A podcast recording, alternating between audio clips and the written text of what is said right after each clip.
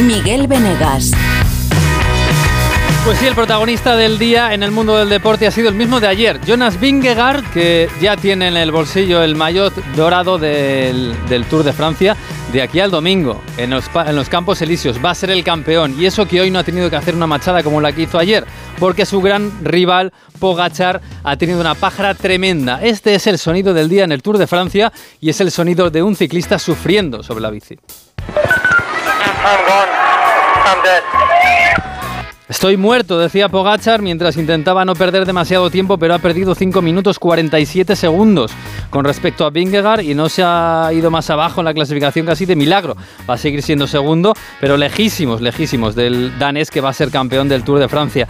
En el mundo del fútbol, hoy el primer protagonista ha sido no demasiado deportivo, pero Santi Mina, el futbolista del Celta, hoy ha visto ratificada su condena por abuso sexual a una mujer. Tres años de condena que hoy ha ratificado el Tribunal Superior de Justicia de Andalucía. Esto seguramente irá recurso al Tribunal Supremo y decidirá si paraliza la entrada en prisión o no. Pero en lo deportivo todo queda igual, igual que estaba hace un año cuando se supo la sanción, la condena. El Celta no quiere que Santi Mina juegue en el Celta, aunque le queda años de contrato, quiere que se marche cedido o que rescinda, pero el jugador de momento quiere quedarse en el Celta. Así que el problema es un problemón deportivo para el Celta de Vigo, aparte de lo que signifique para el propio futbolista. En cuanto al mercado de fichajes, sí, hoy el protagonista es uno que se va es Sergio Canales. Nos lo ha dicho el presidente del Monterrey, de los Rayados de Monterrey mexicanos, que se llama Tato Noriega. Estamos arreglados de palabra, tenemos eh, la firma del documento compromiso. Así es que muy contentos. Bueno, pues se va a ir para allá a razón de unos 15 millones que van al Betis y otros 15 millones que se van a Canales. Así que vamos a ver cómo se toma la cosa en Sevilla, pero se va uno de los jugadores importantes de la Liga Española.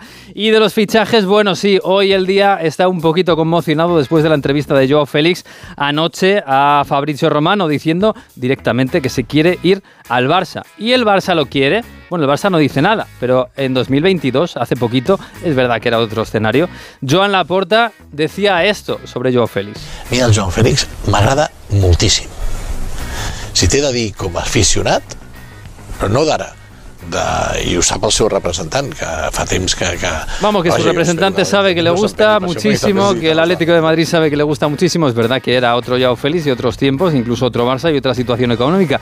Bueno, hoy Joao Félix ha entrenado con el Atlético de Madrid. Hola Hugo Condés, ¿qué tal? Buenas tardes. ¿Qué tal, Venegas? Muy buenas tardes. Sí, de hecho todavía está dentro de las instalaciones de entrenamiento del Atlético de Madrid, el Cerro de Espino. Ha completado la doble sesión, por la mañana gimnasio, por la tarde sesión eh, a puerta abierta. Hemos podido ver eh, al futbolista portugués eh, con el resto de sus compañeros sin ningún tipo de problemas. Ha arropado, por cierto, por su familia, por su hermano que recientemente ha disputado el Campeonato de Europa Sub-19 y por su padre que estaban en la grada de, de, este Cerro del Espino. Hay que decir que el futbolista portugués bueno, pues que no ha tenido ningún tipo de problema. Ha habido aproximadamente unos 30, 40 aficionados que han venido a verle. Mira, justo en este momento está abandonando el Cerro del Espino, no se ha parado a firmar autógrafos. Había varios aficionados esperándole, pero se marcha Joao Félix, como te digo. Eh, han sorprendido mucho en el Atlético de Madrid las declaraciones en el día de ayer a Fabricio Romano. Primero por ser desconocidas por el Atlético de Madrid y segundo porque evidentemente eh, no, las, eh, no las entienden ni las comparten. De hecho, el Atlético de Madrid se encarga de decir que el representante del futbolista, que es Jorge Méndez, sabe perfectamente las condiciones en las que Joao Félix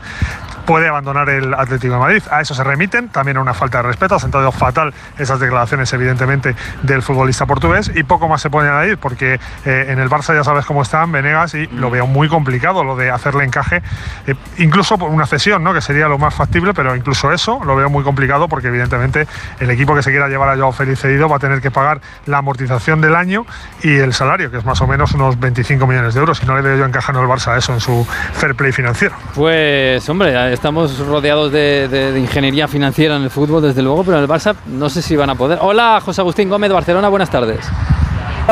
buenas tardes. En Barcelona, ¿qué dicen? Eh, eh, porque han señalado eh, directamente el jugador al equipo donde quiere que le fichen. Aquí no han dicho nada. No ha habido ningún acto público donde se le pudiera cuestionar ni al presidente, ni al director de fútbol, ni al director deportivo, ni tan siquiera al entrenador. El equipo, de hecho, ahora mismo está volando hacia Estados Unidos, concretamente hasta Los Ángeles, donde tiene previsto llegar a las cinco y media de la tarde, hora angelina, de la hora de la costa oeste, nueve horas de diferencia respecto a España. De allí se tiene que desplazar a jugar el primer partido amistoso el día 23, que lo hará frente a la Juventus. Y de momento no está el tema sobre la mesa, al menos públicamente. Hoy lo que se ha hablado es de la incorporación de Oriol Romeu, que firma por tres temporadas con un contrato de, bueno, el Barça ha tenido que pagar 3,2 millones al Girona, 400 eh, millones de cláusula, y Joe Félix es un nombre y una información que llega desde Madrid con las palabras del jugador, pero aquí, aquí, más allá de los gustos del presidente, no se ha dicho nada, porque ya sabemos la buena relación que hay entre Joan Laporta, entre Jorge Méndez, y también ahora hay que añadir al director deportivo barcelonista, llegado hace unas semanas, como es Deco. Por lo tanto, toca esperar, pero económicamente, como decía Hugo, el Barcelona, en las cifras que se mueve el Atlético de Madrid, no puede afrontar esta operación. Otra cosa es un intercambio de jugadores. Mm. Ahí ya veríamos qué se puede hacer. Bueno, da la impresión de que el jugador y su representante han lanzado una pelota a seguir y de momento esa pelota el Atlético de Madrid y el Barça pues no la siguen, aunque todavía queda verano. Vamos a ver, eh, ¿el Barça a qué hora ha salido, dices? A las dos y cuarto. O sea que ahora mismo está volando a Los Ángeles. Uy, el Madrid ha salido a las 3 de la tarde hacia Los Ángeles también.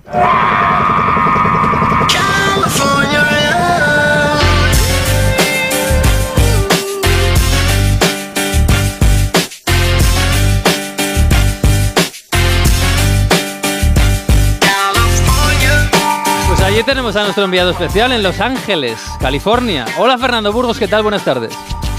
Para ti, buenos días para mí, 11 y 38, Miguel. ¿Dónde estás?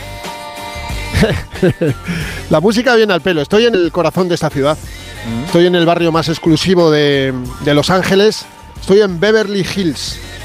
Estoy enfrente del hotel que este año va a utilizar el Real Madrid hasta el próximo martes que vuela hasta Houston. Estoy en el de Maybury Beverly Hills, un hotel de 5 estrellas de 80 habitaciones.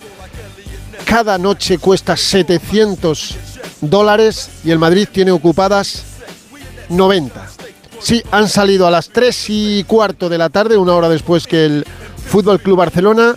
Llevan 5 horas de vuelo, van a llegar aquí hora vuestra, para que te hagas una idea, Miguel, que vas a estar muy pendiente, 4 y media de la madrugada que son siete y media de la capital de eh, californiana, de aquí de Los Ángeles. El Madrid está viajando, le quedan seis horas de vuelo, pero en este hotel ya hay dos futbolistas que están en sus habitaciones. Han venido desde Brasil, desde Río de Janeiro.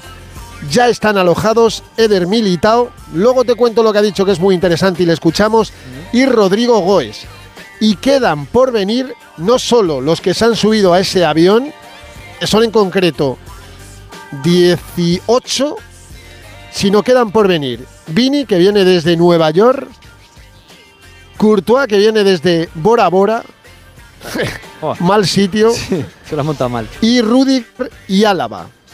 Además de Chuameni, que está, estará a punto de llegar, porque ha estado pasando los últimos días de vacaciones aquí en Los Ángeles, Miguel. Entonces, digamos que hay convocatoria.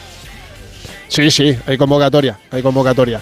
25 futbolistas, 22 del primer equipo.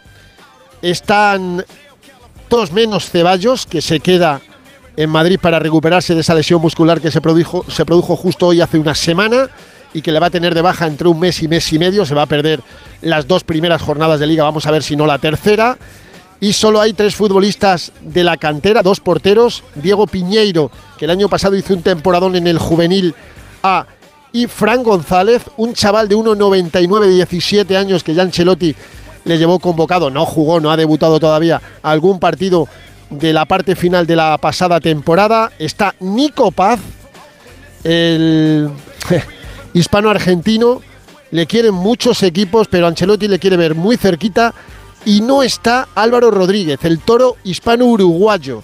Ancelotti, a pregunta de dónde hacerlo la temporada pasada, dijo que iba a ser miembro del primer equipo del Real Madrid. Creo que se han echado atrás.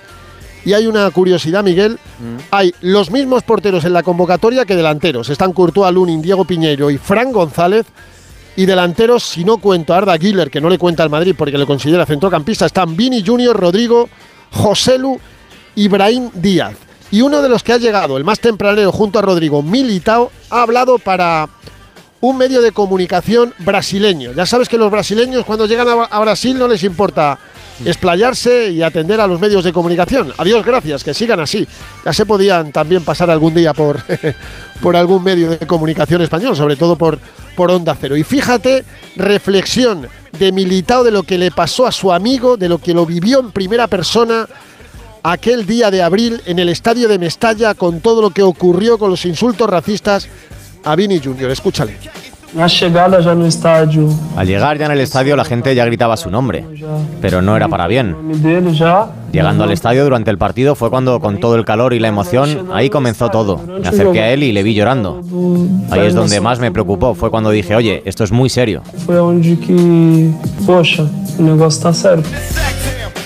Y tan serio que fue, aquello provocó una riada de comentarios, de dimes y de diretes. Hubo un enfrentamiento casi diplomático entre Brasil y, España. Se provocó ese amistoso el próximo mes de, de marzo entre España y Brasil en el Estadio Santiago Bernabéu, en el nuevo Estadio Santiago eh, Bernabéu. Eh, nadie es racista. Bueno, eh, fue algo, todos somos del mismo color, todos tenemos la misma piel. eh, y evidentemente Militao lo vivió porque fue de los que más le preguntaba a su íntimo amigo Vini Jr. Y ha hablado también Militao de lo que supuso la salida de Karim Benzema. Si no lo esperábamos nosotros, ellos quizás menos. Escucha. Perdemos a uno de los mejores delanteros del mundo, el mejor para mí. Y por supuesto que no nos gusta su marcha y perder a un gran jugador. Pero la vida sigue y hay que reestructurarse de nuevo.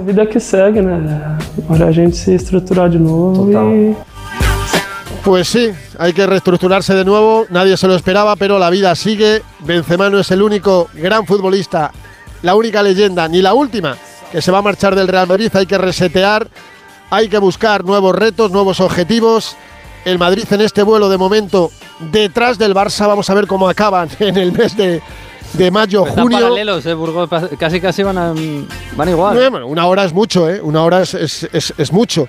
Eh, el Barça no se va a alojar eh, en el downtown, se va a alojar el Barça. El Madrid, repito, en el corazón de Beverly. Hace una temperatura, uf, casi superamos los 30 grados. La está por encima del 80%, hace mucho calor. Luego, cuando se marcha el sol, Miguel, esta ciudad refresca muchísimo, se está muy agradable y aquí estamos atrincherados, casi escondidos en el hotel de concentración del Real Madrid, el de Maybury Beverly Hills, para esperar a la llegada sobre todo de los que vienen de Madrid, pero también los otros. Ya hay dos, repito, Militao y Rodrigo Goes. Mañana jueves a las eh, 8 de la tarde, hora española, 11 aquí. Justo nos va a pillar el entrenamiento el primero del Real Madrid en UCLA, en la brújula del deporte, y yo mañana te lo contaré si Dios quiere. Hombre, por supuesto, por supuesto. Pues nada, Burgos, que disfruta eh, de la vida por allí, por Beverly Hills. Nosotros seguimos por aquí. Lo, lo que me dejen, y sí, vosotros disfrutar también, porque Madrid es. Ángeles es muy bonito, pero Madrid Ay, sí, no le hace ascos a nada. Si no hiciera tanto nada. Y calor. Vitoria, y, y Vitoria, bueno, sí, aquí también hace calor. ¿eh? Lo que pasa que aquí Santa Mónica está a media hora y a lo mejor me doy un chapuzón en el Pacífico, con cuidado de los tiburones siempre. Siempre. Un abrazo, Burgos. Otro para ti, hasta mañana. Nosotros seguimos. La brújula de Radio Estadio. Para un verano con moda sin igual, llegan las segundas rebajas con descuento adicional. Seleccionamos marcas de moda mujer, hombre, lencería e infantil. Sprit, Now Lover y George, Gap, Pepe Jeans y Chantel. Pasionata y, por supuesto, Ding. Del 6 al 19 de julio, 20% de descuento adicional. Las rebajas cada día se hacen. El corte inglés. Ahora que Movistar está llevando el 5G Plus por España, ¿será el momento de cambiarme a un móvil 5G? Pues claro, porque ahora para celebrar a lo grande la llegada del 5G Plus con Movistar, tienes un Samsung Galaxy S23 5G desde 6 euros al mes con mi Movistar. Ven a buscarlo a tu tienda más cercana. Movistar, tu vida mejor. Disfrutar de los Fiat Days es tan simple que hasta tu perro podría hacerlo. Exacto. Solo tienes que ir a uno de nuestros concesionarios Fiat y descubrir las mejores ofertas en toda la gama híbrida y eléctrica. Aprovecha los Fiat Days. Ah, y solo este mes. Consulta condiciones en fiat.es. La brújula de Radio Estadio. Miguel Venegas. Pues mientras los eh, grandes del fútbol español, Madrid y Barça, están volando a Los Ángeles, atravesando el Atlántico, atraviesa el Atlántico, pero en dirección contraria, el presidente de un equipo de fútbol mexicano para llevarse talento. Y va a aterrizar en Sevilla dentro de unas horas para llevarse a Canales. Hola, Carlos Hidalgo, Sevilla, buenas tardes. ¿Qué tal? Muy buenas, sí. Eh, se marcha Sergio Canales después de cinco años maravillosos en el Betis. El acuerdo con Canales del Rayados de Monterrey es total, 15 millones de euros netos por tres años y solamente faltan algunos detallitos de los, eh, algunos flecos de los variables de la cantidad que va a recibir el Betis y según hemos podido saber la cifra total va a estar cerca de los 20 millones, 11, 12 millones de fijo, 5 millones en variables de fácil cumplimiento y 2 millones en variables algo más complejas. Escuchamos al Tato Noriega, el presidente de Rayados de Monterrey, confirmando que se va a cerrar el traspaso y que tienen ya el compromiso de canales firmado. Llega mañana a España. Lo conozco de muchísimos años eh, de seguirlo, no tengo duda de su calidad y además habiéndolo conocido personalmente, eh, mm, le suma lo que un jugador, eh, un profesional y un ser humano aporta a un equipo pero lo que nos deja muy contentos es que él, Sergio, desde el primer momento estuvo convencido de venir afortunadamente. Solo falta saber eh, en qué momento se anuncia el viaje de Sergio Canales desde Inglaterra, donde está el Betis eh, concentrado, y eh, en cuanto se cierre ya el acuerdo, pues que se haga oficial. El Betis que está ahora mismo en St. George Park jugando un amistoso con el Mónaco. Estamos al filo de que termine el primer tiempo, empate a cero, con pocas ocasiones de gol. lógicamente no está jugando Sergio Canales. Lógicamente, es un buen sitio para estar jugando ahora mismo al fútbol, pero en Sevilla, yo no sé el calor que tenéis, Carlos, pero estás a punto de ver un partido de fútbol. Sí, efectivamente. Aquí estoy en el Ramón Sánchez Pizjuán. Hoy ha bajado un poquito la temperatura, estamos con 35 grados, bastante ah, bochorno. Pues y efectivamente estoy aquí en el estadio de, de Nervión porque el Sevilla, eh, cuyos jugadores eh, están empezando a saltar, a calentar, algunos de ellos, eh, va a jugar el trofeo Antonio Puerta ante el Independiente del Valle, equipo de Ecuador, que además de ser el trofeo Antonio Puerta, este partido es lo que han llamado la UEFA y Camembol, el desafío de clubes. Es el campeón de la Europa League frente al campeón de la Copa Sudamericana. Incluso pretenden que esto sea un título oficial en un futuro cercano. De momento es un amistoso y todavía no hay 11 oficial. Será el tercer amistoso del equipo de José Luis Mendilibar aquí en el Ramón Sánchez Pizjuán. Pues así estamos en verano de amistosos y fichajes. Ayer jugó el Valencia su amistoso y hoy está enredando en el mercado. Jordi González, buenas tardes. ¿Qué tal, Miguel? Bueno, pues en el Valencia seguimos a vueltas con lo que es el mercado. Sobre todo el de salidas. Eh, como ya hemos contado, el eh, Milan está detrás de Yunus Musa. Se espera que se llegue a una oferta cercana a los 20 millones de euros, pero todavía no ha llegado esa oferta por parte del conjunto italiano, a pesar de tener ya un acuerdo con el futbolista. Y la otra patata caliente, por decirlo de alguna manera, es la de Edinson eh, Cavani. El Valencia no cuenta con él debido a los paupérrimos números que tuvo la temporada pasada, además del alto salario que percibe en el conjunto valenciano. El futbolista está por la labor de cumplir su contrato, pero el Valencia está buscándole una salida probablemente con carta de libertad. Y un último apunte, hoy en el nuevo Mestalla, sí, el nuevo viejo Mestalla que tenemos aquí en la capital del Turia, una pancarta gigante, en este caso por el grupo de oposición Free Valencia Club de Fútbol con la cara de Peter Lim y de Jorge Méndez en posición demonio. Vaya, pues eso es lo que hay. Amistosos a, esta hora, aunque parezca mentira, pero se juegan amistosos en el interior de España con este calor. Se está jugando uno en el sur de Madrid. Alberto Fernández, buenas tardes. Hola Miguel, ¿qué tal? Muy buena. Sí, en la ciudad deportiva del Getafe, derby contra el Leganés, segundo amistoso de esta pretemporada, desde las 7 y cuarto de la tarde. Verdad que ahora estamos acusando un poquito menos el calor, pero marcaba el termómetro 38 grados y medio cuando ha comenzado este partido, que está ganando el Getafe 1-0, gracias a un gol de Jaime Mata. Estamos viendo algunos de los nuevos fichajes como Altimira o el Choco Lozano, porque mira, tenía Rubén Reyes, el director deportivo del Getafe, aquí a mi lado y me ha dicho ahora mismo tenemos todo parado. Pues sí, más amistosos. Pablo de la Fuente, ¿qué tal? Buenas tardes. Buenas tardes. Alguno más está jugando. El Girona está a punto de ganarle al Olot. Están en el tiempo de descuento y va ganando 2-3. Y esta mañana Las Palmas ha empatado a 0 contra Orlando Pirates. Por otra parte, en el mercado de fichajes, hoy tenemos noticia y de las gordas. Josco Guardiol, uno de los mejores centrales del mundo, ha fichado por el City de Guardiola. Juan Cuadrado ha recalado en el Inter, procedente de la Juve, lo que no ha gustado mucho a la afición Nero Achurri. Y Riyad Mahrez pone rumbo a la Liga a cambio de unos 30 millones de euros. Además, Reindiers refuerza al Milan. Pues con Iberdrola, que es patrocinador de la selección española de fútbol, nos ofrece la información del Mundial de, de Nueva Zelanda que empieza mañana. Iberdrola, un líder en energías renovables, impulsan, impulsando la igualdad a través del deporte. Ese Mundial que empieza no mañana, sino en unas horitas y del que se espera que sea incluso el mejor de la historia. Hola, Ana Rodríguez, ¿qué tal? Buenas tardes. Buenas tardes, así es. Mañana a las 9 de la mañana comienza este Bueno, Mundial. Vamos un poquito, que además está fresquito, y vemos el primer partido, que es la anfitriona, ¿no? Imagino. Sí, una de las dos anfitrionas a las 9 Nueva Zelanda frente a Noruega en Auckland, la otra anfitriona Australia, es le- se juegan estos dos países a partir de las 12 del mediodía frente a una debutante en un mundial como es Irlanda, Australia, anfitriona y una de las favoritas también para, para el título, a pesar de que nunca ha pasado de los cuartos de final, pero una de las grandes favoritas también para este título. Ahora te pregunto favoritas, pero España juega pasado mañana, es decir, la mañana del viernes contra Costa Rica. ¿Qué esperamos? Siempre, siempre decimos que tenemos muy buenas jugadoras, pero Eh, 9 y media de la mañana, ese debut frente a, frente a Costa Rica, un grupo en el que no tendría que tener ningún problema España para pasar como, como primera, para tener un, un buen cruce de octavos de final contra Costa Rica, contra Zambia y contra Japón.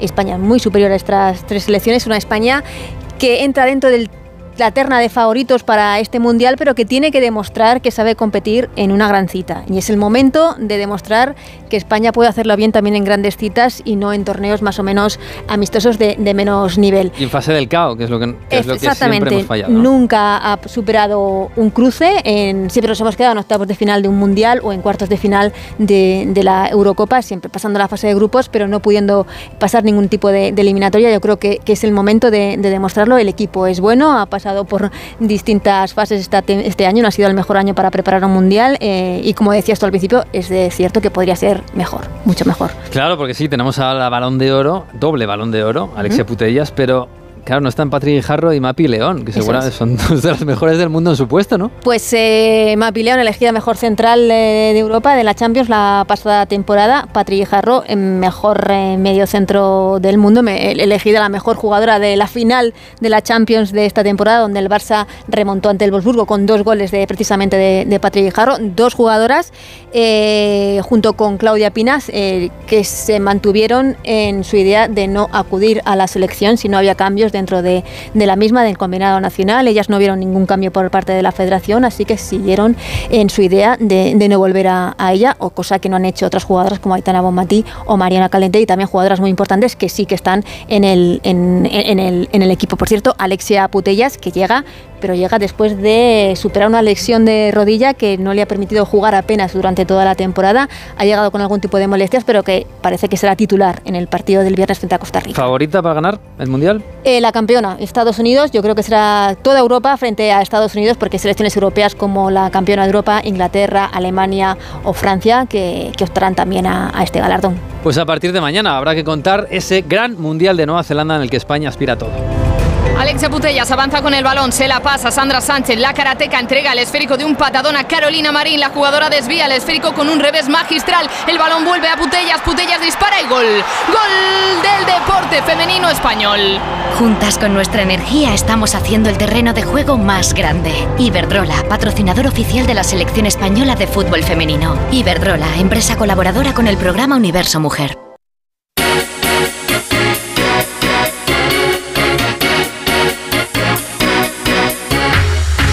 Y si decíamos ayer que Jonas Vingegaard tenía medio tour en el bolsillo y lo tiene entero, entero, prácticamente todo. Compañero de Eurosport, Juan Clavijo, ¿qué tal? Buenas tardes. Buenas, Miguel. ¿Qué tal? ¿Cómo estamos? O- hoy sí que sí, pero vamos, hoy no ha tenido que hacer sí. grandes machadas. No, hoy le ha valido, entre comillas, solo con mantener el ritmo que nos viene acostumbrando los últimos días, que es eh, machacón y sobre todo que un Tadej Pogachar que es que se ha vaciado. O sea, más allá de la caída que ha sufrido al comienzo de la etapa, el esloveno ha detallado que, que directamente es que la comida que ha ido tomando, ingiriendo durante toda la etapa no le ha llegado al cuerpo, parece que, que se ha quedado completamente vacío, es decir, una pájara en toda regla y que en el Col de la Los, que era el puerto más exigente de la jornada, pues no ha podido siquiera estar. Ya no te digo con, con Vingegaard, ni con Adam Yates, ni con Carlos Rodríguez, en definitiva que ha perdido una minutada, casi seis minutos con, con Jonas Vingegaard, así que parece más humano que lo que hemos visto otros días el ciclista esloveno, que obviamente dice adiós a, a toda opción del general en favor del, del danés. Obviamente ha sido el protagonista para mal de la jornada y un compañero suyo, Marc Soler, ha hablado así de la pájara de Pogacar. Al final todos podemos tener malos días, al final yo soy el primero que quizás eh, también, también los tengo, eh, estoy un día así delante, cuatro no, eh, tiene que estar cada día y bueno, un día malo, nunca lo habíamos visto. Entonces, quizás sorprende, pero ya te digo que nosotros estamos tranquilos, contentos y ya está a seguir. Juan, la, mala noticia es lo de Carlos Rodríguez, ¿no? Que se le complica el podio. No, no está imposible, pero se le ha complicado más. Se le ha complicado y, además eh, ya se queda más de un minuto, 1.16, ha perdido tiempo con Adam Yates se podría decir que es lo previsible dentro de los esquemas que tenía Carlos antes del Tour.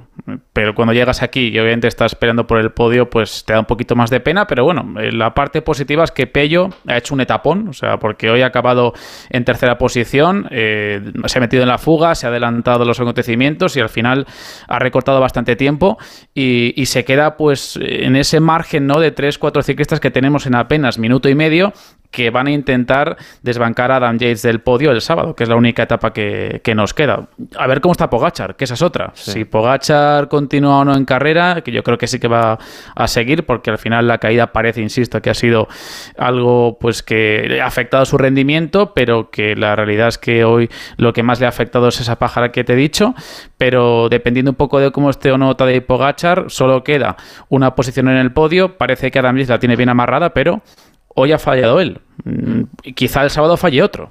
Por eso digo que las fuerzas están muy, muy justas. Porque mañana no se espera nada, ¿no? Movimientos. No, mañana es eh, completamente llana. Mañana es una, etapa que los velocistas también van a agradecer porque llevan muchos días penando entre los Alpes y luego la, bueno, la etapa de hoy que también ha sido en los Alpes, ¿no? Pero esos últimos esfuerzos que han tenido que hacer para llegar a meta dentro del tiempo límite.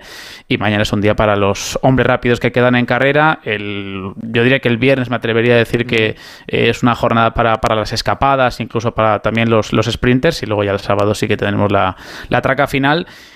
que ojalá pues le sirva a algún español para meterse en el podio. Es que tanto Carlos como Pello, oye, pues tienen sus ligeras opciones y hay que confiar, claro. Habrá que confiar a lo que pase en el sábado. Gracias, Juan. En el Mundial de Natación, pues hoy otra vez buenas noticias. Álvaro Herrero, buenas tardes. ¿Qué tal? Muy buenas. Los Mundiales de Natación nos siguen regalando alegrías y concretamente la natación artística. Esta vez ha sido Denis González, un casi adolescente de 19 años, pero que ya es todo un campeón del mundo. Lo ha conseguido en la prueba de solo libre en la que su perfección técnica y su expresividad gestual han compensado una propuesta un poquito menos arriesgada. Tras recoger la medalla, el joven se ha mostrado aliviado y se ha acordado de una persona muy importante. Llevo un montón de tiempo luchando por este momento, preparándome para esto y encima estaba súper nervioso por el hecho de que había hecho cambios y también he pensado un montón en mi madre, que ha, estado, ha hecho un esfuerzo enorme porque yo consiguiera esto y la verdad es que estoy súper orgulloso de haber podido darles alegría. Con esto España se mantiene cuarta en el medallero de Fukuoka con seis medallas y tres oros, solo por detrás de China, Alemania y Japón. En baloncesto estamos jugando el Mundial Femenino Sub-19, ahora mismo los octavos. Víctor Yagüe, buenas tardes.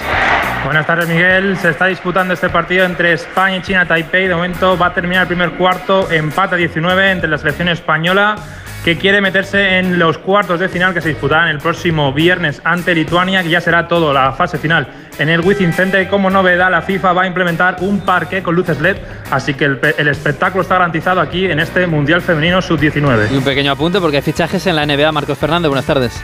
Muy buenas tardes. Pues James Harden ha pedido el traspaso fuera de Filadelfia. Un mes que lleva saliendo el rumor, pero hoy lo confirma el presidente de los Sixers y sería los Clippers para formar un Big Three con Leonard y con Paul George. Pues no está mal. Por cierto, Rafa, eh, me dice Burgos que acaba de llegar Courtois a la expedición del Real Madrid. Ah. Viene, de Bora Bora. Bueno, oye, buen sitio. No está mal. Gracias, Venegas. Chao.